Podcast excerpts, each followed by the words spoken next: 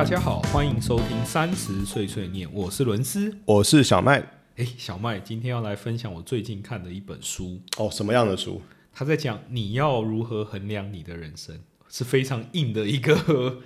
书名。哦，有点哲学层次的书了。对，有一点哲学层次的感觉。但它的作者很有名，他作者是那个克里斯汀森。啊哈，就是有有一些商学院的同学可能会听过。就他这个人，他特别的地方是他提出了一个破坏式创新的这个理论。嗯，简单讲就是打掉重来了。对，可以这么说。等下会再详细介绍这个理论，但我觉得好的理论就是要能够应用在各个的不同的场景。我记得，因为我是算是从工科转到商学院嘛，嗯，对，然后工科的理论跟商学院其实非常的不一样，嗯因为工科它可能就是，哎，比如说 E 等于 mc 平方啊，对，F 等于 ma 啊，牛顿力学啊等等，它就是对于一个自然现象去做一个解释。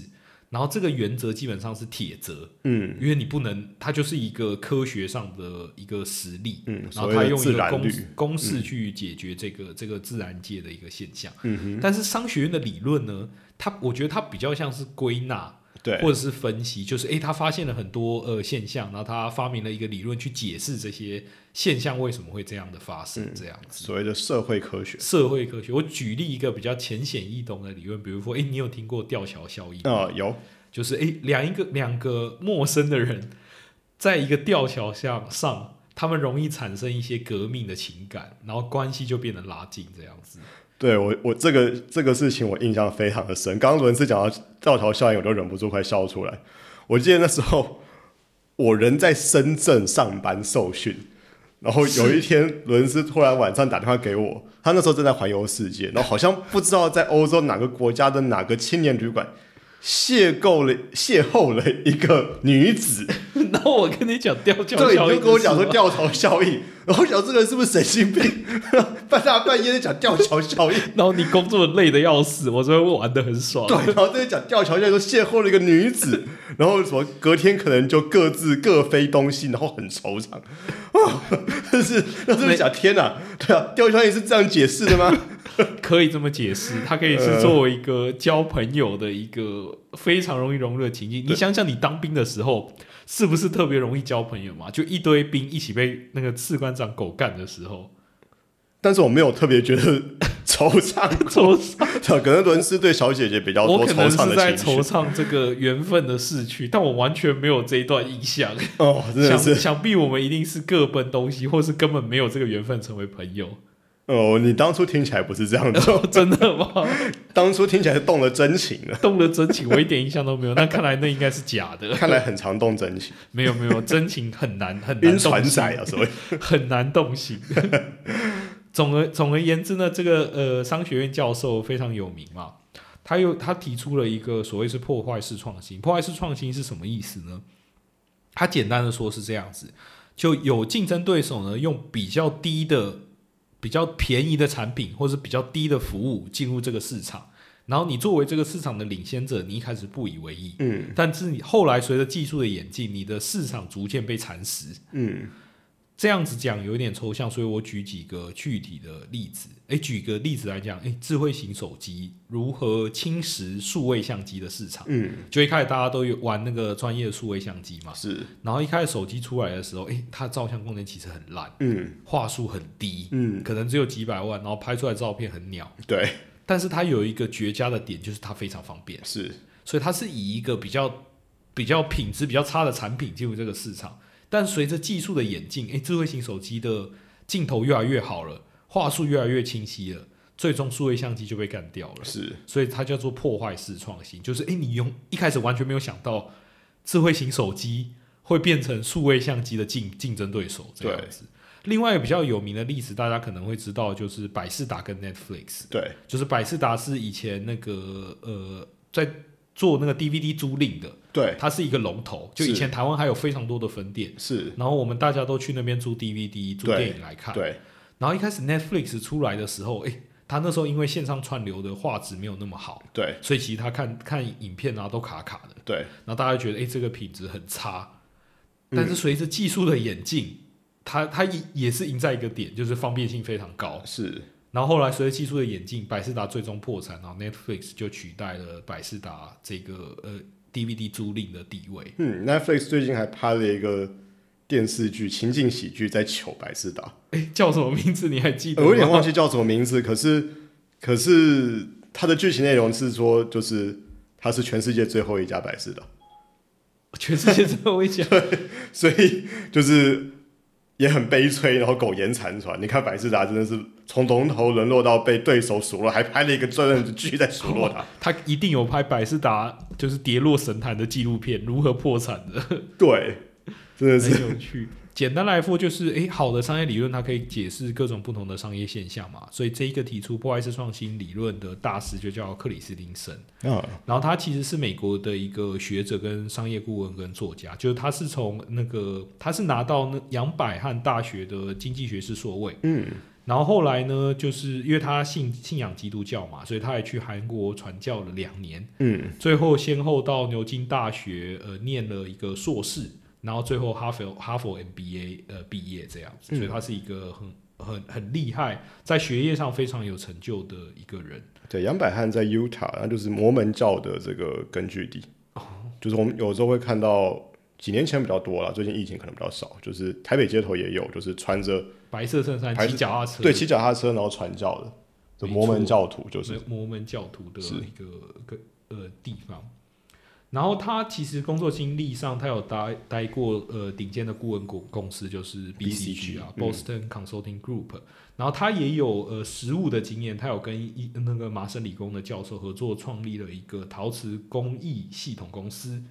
然后他最终发觉他的热爱的是当做一个教导的教授的工作，所以他开始进了那个哈佛大学，进担任了商学院的教授。嗯然后发表了很多的著作，包也提出了很多的理论，包含呃，他最有名的就是那个破坏式创新的理论，。是但是除了这些之外，这都不是今天要提的。他也有一个很有名的 TED 演讲，叫做“你要如何衡量你的人生”。嗯，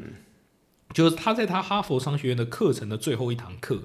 因为哈佛呃商学院很有名的就是个案分析嘛，对，对。但是他最后一堂课的时候，他都会提到呃他几个同学的例子，嗯然后分享他们的人生故事，让这些呃大学或者是研究所的学生作为一个借鉴，嗯，然后让他们能够去思考他们要怎么样衡量你的人他的人生。嗯所以在 TED 里面跟书中都有分享一个几个他的观点这样子，对啊。所以今天也想找小麦聊的就是，诶，我们会怎么样衡量我们的人生？嗯，就是如果时间轴拉到六十岁，我们会希望我们的人生如何？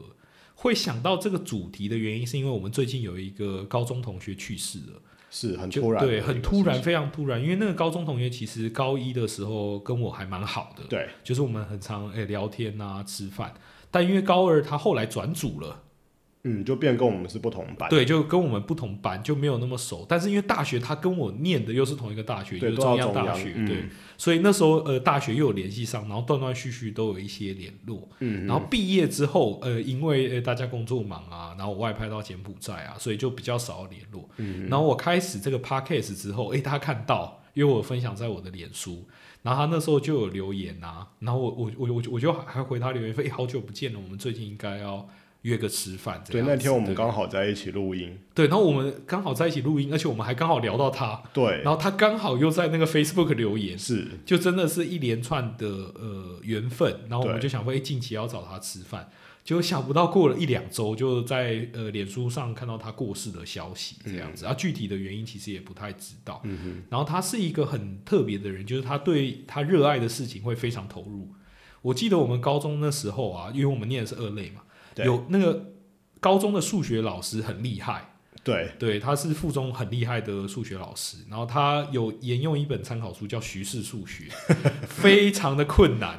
妖兽男，是真的妖兽难。然后他有好好多不同的等级。我们班那时候有一个很会、很厉害、很会读书的同学，算一算还算到暴怒，他还当下就把这个徐氏数学撕掉。对我印象深刻，而且他还撕掉之后还把一半的书就是甩甩得老远，还砸到伦斯。还砸到我，那时候还有点生气。对，伦斯伦斯很少生气，那次他是真的生气。我那时候觉得无妄之灾，我在旁边被书砸到。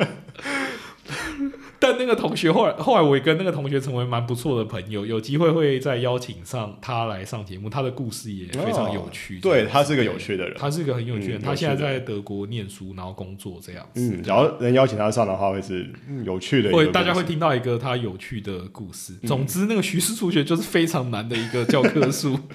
然后这个过世的同学，他那时候就是数学非常的好，就他沉迷于算数学这件事。大家可能会觉得非常的难以想象，但世界上本来就有各式各样的人会沉迷于各式各样的事，就他对算数学这件事非常的执着嗯。我记得他功课非常好，他功课非常的好，对啊。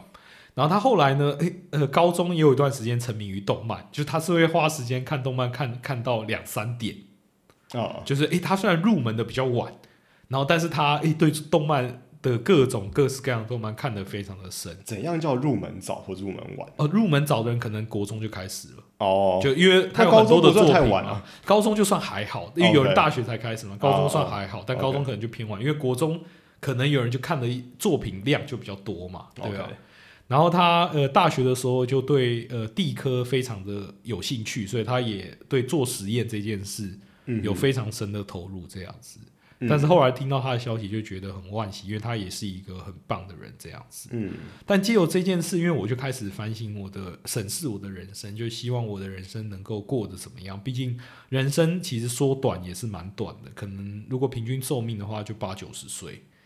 所以我就在想，诶，如果我们把人生拉到六十岁，我们希望就是六十岁应该算是人生的后半场了。嗯，对，就是下半段，就是诶，你这时候应该有达到一个你想要达到的目标，然后你会想一想，有几个点对于我们来说会是非常的重要啊。我这边也列了几个点，想不可以跟小麦还有听众朋友分享一下，这样嗯子。，我觉得确实欸，因为像我自己的话，去年一年其实呃家庭里头也有遭遇一些就是长辈过世等等的事情，然后呃确实就有一个蛮深的一个体悟，就是人类其实天生不是一个擅长面对死亡这个议题的一个的生物。的确是，的确对，因为我们假如说真的什么事情都是害怕死亡为出发点的话，我们什么事情都做不了。没错，但是确实，像遇到就是高中同学同年龄的朋友过世，或是家里长辈过世，就会硬生生的把这个事情就是放到你的眼前。就你突然就要面对或得知这个消息，对你突然就说，嗯，人生真的是有限的。而且你以前可能不常想到死亡，就突然碰到这个事，就会呃迫使你想到，诶，死亡其实离我们没有想象中的远这件事。对，时间是有限的，人生是有限的，这也是人在世上最大的限制 （limitations）。所以也是因为这样，所以呃，衡量自己的人生，或是尽力达成自己希望达成的这个人生目标是如此的重要。没错，所以就因为这件事，我就把，因为我以前其实就看过这本书，我又再看了一次，但是就有一些深的、呃深刻的体悟。嗯，哦，我这边列了几个点，就是我希望我六十岁的时候，我的人生会怎么样子，对吧、嗯我觉得最重要的一定是身体健康啦，是因为毕竟人生还有下半场要打，所以希望六十岁的我就是身体能够很健康。是，但是为了达到这个，可能诶三十几岁的我们就要开始运动，因为毕竟我们都不再年轻了。对，对啊，我举一个比较好玩的例子，就是喝酒这件事。对，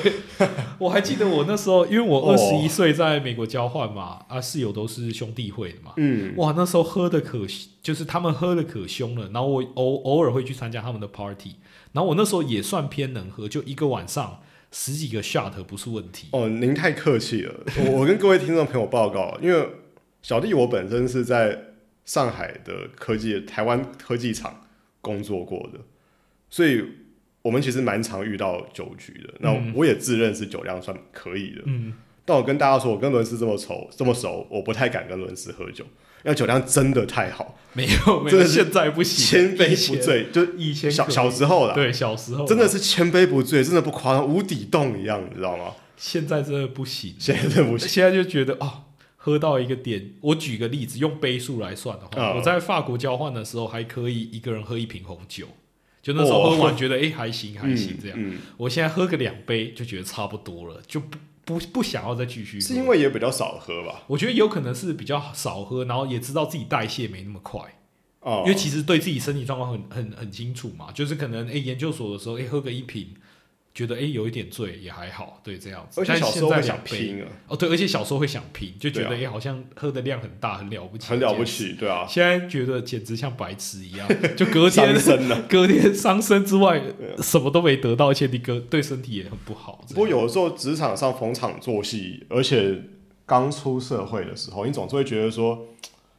就是因为刚入社会谁也不认得，然后靠喝酒去靠认识一喝酒些拉近一些关系。拉近一些关系，有些有些公司确实是这样，但是后来就觉得好像没必要。后来觉得没必要，而且要。聪明的喝酒，就让一些年轻的小弟弟、小妹妹们，就是推推到前面让他们喝。以前我们都是被推我们以的。前都是被推的小弟弟、小妹妹。哦，我记得我那时候刚回台湾的时候，就是我们有一些比较年轻的同事，我那时候刚从上海回来哦，所以就是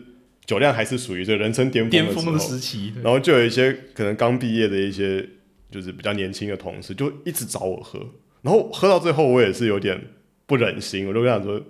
这个一直在提醒他说，你喝酒要挑有对手，有是，不要自不量力。真的是不要这样子，真的是不要这样。所以哎最重要的还是身体健康，所以可能三十几岁就会为了要六十岁身体还非常的健康嘛，所以可能就是要控制呃饮酒啊，控制饮食啊，然后甚至开始一些运动啊等等。嗯，然后第二个我觉得很重要的就是诶跟家人之间的关系，这边家人可能含呃父母啊，或者是你的伴侣啊，嗯或者是你如果有小孩，或就是你的小孩。是因为其实书中提到一个点，他说人很容易因为能够快速得到回馈的目标而放弃长期重要的事。哦，这什么意思啊？这其实就包含健康或或那个关系，因为一段好的关系需要长时间经营嘛，是对，它需要很花时间。然后这个时间其实不是呃显而易见就可以得到一些回馈的，就你可能会呃花很多时间呃跟家人相处啊，你也觉得很开心的一件事。但是有人可能为了工作，也比如说他每天工作都十二个小时，对，假日也在都在工作加班，因为他觉得他完成一个非非常困难的专案，或被交付一个非常有挑战性的任务，然后他达成他就非常有成就感。但是因为呃工作而忽略了家人的关系，嗯，因为所以因小失大的感觉，因小失大。然后你长期而言，哎、你拖到六十岁了，可能哎、你的伴侣又不跟你讲话，你跟父母的关系呃可能很很糟啊，或你跟小孩跟你不亲啊，等等身体也不好，对身体也不好啊，嗯因为可能为了应酬得到一些单，然后整天都在喝酒，身体也不好，嗯，然后这样子反而因为快速而得到回馈的目标，放弃长期重要的事。嗯，就是哎、这个克里斯汀森也非常、呃也分享了这件事，因为他的小孩特多，我记得他好像有分享，我忘记具体的数目，但我记得是五个以上。？OK，对，就是就我们华人角度，或甚至以美国而言，都是一个非常多的数量，嗯对啊。所以他花很多时间，因为他是哈佛商学院的教授嘛，对，也非常的忙。但是他说不论如何，他六点一下班就是下班，嗯，他就是因为他觉得他要花时间跟家人相处，就是是他的小孩，他希望能够陪伴他们的成长过程啊，对等等。对啊，所以其实这个也是给我一个呃借鉴啊，就是希望能够在呃工作跟家庭上可以平衡，嗯，然后自己的身体要顾，对啊。对，然后第三个就是，诶，他也提到了，呃呃，他没有提到这个，但我觉得这个很重要，所以我把它加上去，就是朋友之间的关系。嗯，就朋友，我觉得，诶，他跟长期也是一样的，对，就他也不用多，你可能三五好友就非常的够，嗯但是就是要花呃时间去相处，嗯，因为有有一部分人喜欢广交朋友嘛，对，但是他可能这个朋友的交情都非常浅，这是种就是酒肉朋友嘛，诶，大家平常出来喝喝酒啊，但是他比较不能够交心，然后这样的关系是比较浅的，嗯。然后嗯深刻的朋友就是要特别花时间去维持这些关系，嗯这样，子。嗯哼，然后第四个其实就提到事业，嗯，事业就是诶个人成长得到认可跟乐在工作，他把它分为了两个，一个是动机因素，一个是保健因素。保健因素就是低标啦，这边哦可能提到就是薪水。啊，就是薪水是保健因素，因为呃薪水你一定要能够符合你的生活品质嘛，嗯，不然你生活就会产生困难。所以他其实有一个标准在，就是可能就是你你希望的薪水的幅度，但他认为工作要做得好，必须有动机因素，对，就是你能够从这一份工作得到成就感，而且你本身是喜欢这样的工作，就你做起来是觉得还蛮开心的这样子。对，但我觉得这需要花一些时间去寻找这样，嗯。而且有一些幸运的人，他可能在他很年轻的时候就知道他要做什么。对，但我觉得大部分的人可能就是在他转换职涯的过程中去尝试不同，你可能方向弱很像，像我就是偏业务，是。但是产业别可能会换，比如说硬体产业、软体产业、科技业啊，或者是金融业啊、嗯等等的新创啊等等，就要去 try 可能自己到底喜欢是什么。我们两个其实都算是跨了蛮多产业。对，我们都是跨了蛮多产业，然后逐嗯渐去缩小，或希望能够找到你喜欢的东西。嗯因为我记得，呃，因为我们上一集，我们之前前几集有一集是做埃及的，然后那时候我们有聊到那个尼罗河凶杀案嘛，是。对，然后它的前一集叫《东方快车 对谋杀案》，是，然后我记得那个侦探白罗在那一部电影非说了一个非常有趣的话，他那时候吃了一个蛋糕嘛，嗯。然后他说了一句话，我忘记具体的 wording，但是整个的原因是这样子：就如果你到了五十岁，你还不知道你喜欢吃的蛋糕口味，嗯，那你的人生活得很失败，这样子，对，就到他这个年纪，应该要非常能够清楚自己的喜好是什么，，对，但是为了要知道自己的喜好，就应该去尝试，不断的尝试，诶，自己有可能的喜欢的东西。对，，不然你怎么会知道你喜欢什么？对，不然你怎么会知道喜欢什么？所以我觉得这在事业上也是一个方向。因为近期就是我在村上春树那一集第十集 EP 十，刚好也有提到 great 的这个概念嘛，嗯就是 persistent passion 加 persistence，就你要在呃事业上能够做到卓越，或能够做到成功。那其中你的热情是非常重要，然后再加上持续不断的坚持是很重要。嗯，但是我觉得 passion 这件事是很要一直维持是很困难的，所以找到喜欢做的事并能够持之以恒，是我到六十岁希望能够有到的事，这样子，嗯对啊。然后还有一点，诶，就是财富自由这件事，我觉得这个事情很有趣，因为我跟很多的朋友聊天，呃，大家都会聊到希望自己能够财富自由，但我发现这个 range 之广，有人的财富自由是三千万的资产。哦，有人的财富自由是五亿的资产，对，嗯，但是回答三千万的那个人可能是在比较小的时候问的，因为他那时候可能也没有想到房子有多贵，对。对，所以其实这个 range 就跟每一个人的不一样、所以也希望能够达到财富自由、嗯。对啊，然后再来就是，诶，希望到时候有很很棒、能够很舒压的兴趣，对于我来说，可能就是诶爬山，希望能够跟大自然接触啊，嗯，然后读书、看动漫、旅行等等。哎，小麦，如果是你，你会希望六十岁有什么样的兴趣？就你抒压力很大的时候，有一些抒发。我觉得读书或是这可能一方面是读书，然后第二可能是跟朋友、家人相聚，所以跟刚刚你提到前面几点其实有一点重叠。哦，有一点点异对曲同工之妙。对，但是呃，旅行也是一个，因为我们都很喜欢旅行嘛，比较明显所以我们才会那么多跟旅行有有关的故的集数经跟跟故事，，对啊，然后也是希望说，我我觉得我比较偏就是可以跟家人朋友一起去从事这样的事情，哦，对我来说会是一个比较舒压跟一个比较好的一个状态。因为它就可以创造出一些有趣的回忆啊，是啊，是啊，也是一个很棒的呃经验，这样子。但是我倒觉得蛮有趣的一点是，呃，文字提到爬山、读书、看动漫跟旅行。读书、看动漫跟旅行之前，我们在集数里头都有提到过。对倒是爬山这件事情，对伦斯很喜欢爬山呢、以前呐、以以前现在很少了，所以就很想要找现在也有吧？但现在比较偏踏青，以前爬百越，现在就只是去山上走走，这两个等级差太多了。我我记得今年跨年的时候，就是一月一号当天早上，伦斯还问我说要不要去象山爬山。我就想，一月一号早上不是都是用来睡觉用的吗？怎么会去爬山？希望有一个好的开始嘛，就是要砥砺自己，开始重归重回大自然的怀抱。我记得伦斯之前在台东当替代役的时候，花莲哦、花莲当替代役的时候，，有爬山爬到这个韧带受伤的。哦，有有有，那时候去爬那个五零四秀，爬得太快就韧带有一点裂痕。结果还被这个复健科医生数落，对，问伦子说是不是篮球校队？根本不是，根本不是只是去爬山扭到，只是爬山扭到还被医生嘲笑。还花了我三四个月，对，去恢复这个韧带的。那个一般来说都是职业篮球员才会才会受伤的部位。很特别的部位，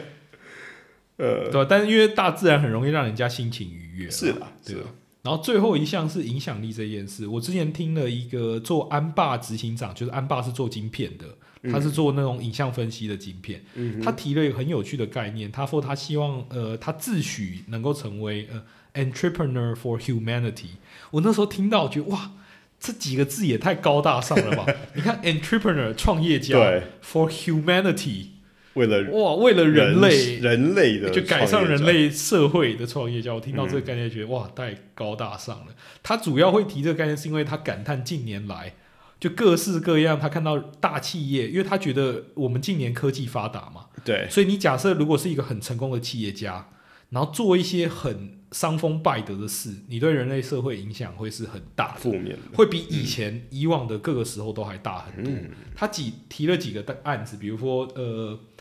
那个 FTX 嘛，就对最近的这个呃币圈的一个交易所第二大，然后他后来大家发现，诶，他就是把资金拿去做一些炒作的动作，对然后把投资人的钱都骗光，这样子，嗯对啊。然后他提到那个 Theranos，就是他也是一个骗局的滴血滴血验骗验病的诈欺案。嗯他那时候被戏称为女版的贾博士，然后也是骗了很多人的钱。对。然后近年来，当然也有一个比较比较著名的几个，就是马多夫骗局啊、嗯。金字塔骗局，或者是安龙案啊等等。是。就近年来发现，哎，诈骗案越来越多，而且它规模越来越大，越来越大，不是以前那种就是层级能比的，对啊。是。这有有有机会的话，我们可能会聊一集诈骗案，对吧、哦所以他就觉得，诶因为企业家有了科技这项工具，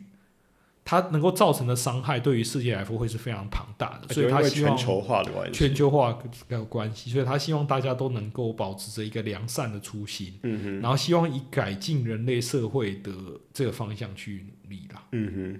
所以他他就提了这个 entrepreneur for humanity，我当下是非常震惊啦，呃我觉得哇，他这个概念呃非常的让我向往，这样。不过你刚刚提到那几个诈骗，一开始也会说他是为了 对